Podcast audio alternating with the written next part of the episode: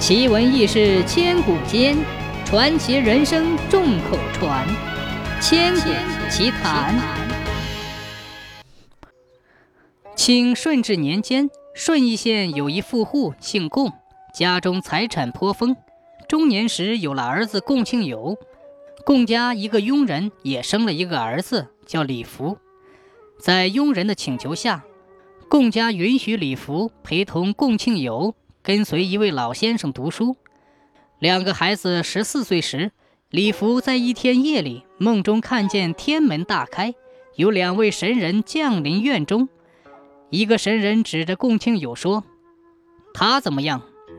另一个神人说：“他是全福之人，他是全福之人。十七岁中秀才，十九岁中举人，官位二品，已是荣华富贵。”又指着问李福一生将怎样？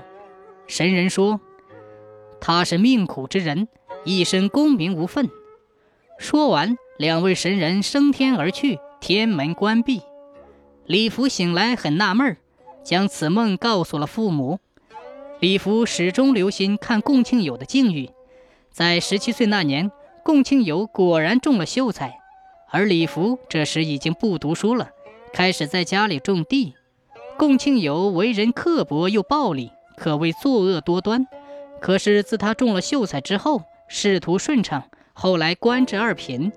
做官之后，更是贪赃枉法，残害百姓。李福认为，共庆友这样一个恶人，必须有恶报。但共庆友一直活到七十多岁，财势俱全，人丁兴旺，而且还预知了自己的死期。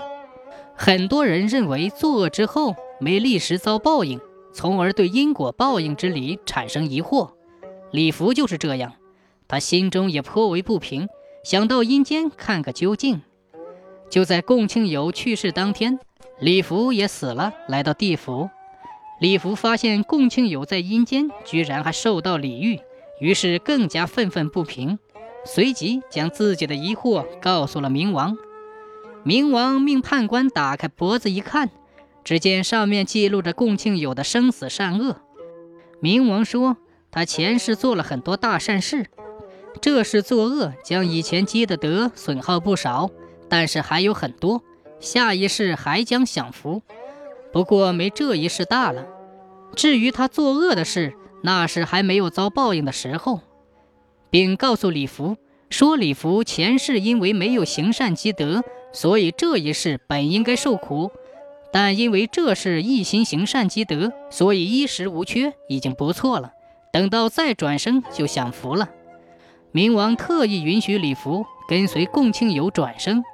只见共庆友转生到了一富贵之家，李福自己将转生一中等人家。